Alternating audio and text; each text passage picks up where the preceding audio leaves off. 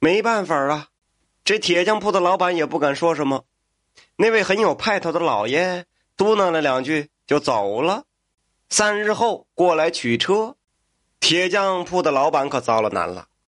就这样，莫说三天，就是三四个月也未必能修好啊。这时候，农民的这位儿子就过来了。老板，不如让我试试吧。怎么？你三天能把它修好？嗯，差不多。哎，铁匠铺的老板一听这个来了精神，那好，我给你派两个徒弟过来。这活如果三天真干完了，银子少不了你们的。安排好了，这老板就回家去了。铁匠铺里这几个人就开始忙活起来。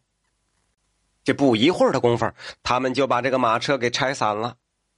他让两个助手把炉火烧旺，亲自抄起了锤子，在铁砧上这儿锤一下，那儿敲一下，啊，不一会儿啊，一个轮网就好了。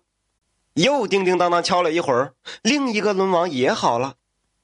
这反正是说呀，呃，这儿弯那儿直的，这儿敲敲那儿敲敲，呃，到了半夜，这活儿啊，基本上干的差不多了。这两个助手也很惊奇。这位铁匠师傅年纪不大呀，这怎么就能有这么好的手艺呀？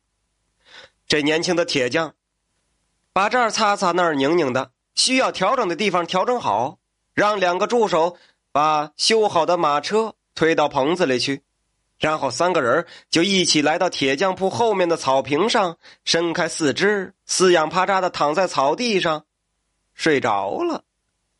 到了第二天。差不多快日晒三竿了，这铁匠老板跑来看这活干的怎么样了。一进铁匠铺是大吃一惊，这里面敲没打洞呢，没声响啊，这也空荡荡的。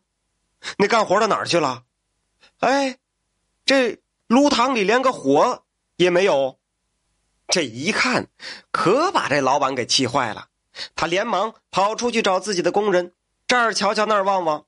忽然，看见那边躺着仨人，在草地上正睡着呢。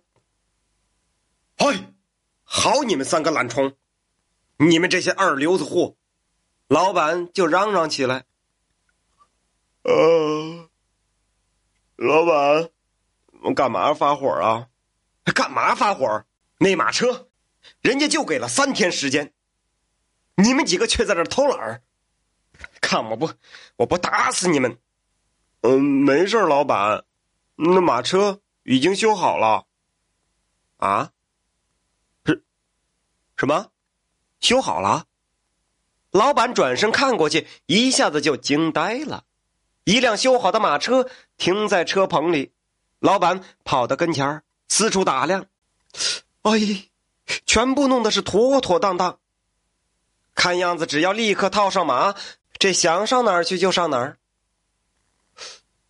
哎呀，小伙子，老板对年轻的铁匠说：“这样的活儿，我还从来没见过呀。你不用当我的助手了，留在我的铁匠铺里当掌柜的吧。”呃，不，老板，我在这块地方不想待太久。你要想奖励我，那就给我一块最好的铁，让我在你的铁匠铺里。干三天活老板是千留万留，无奈也留不住啊。于是就说：“好吧，就按你说的办。”这小铁匠在这儿干了三天三夜，不让任何人靠近铁匠铺。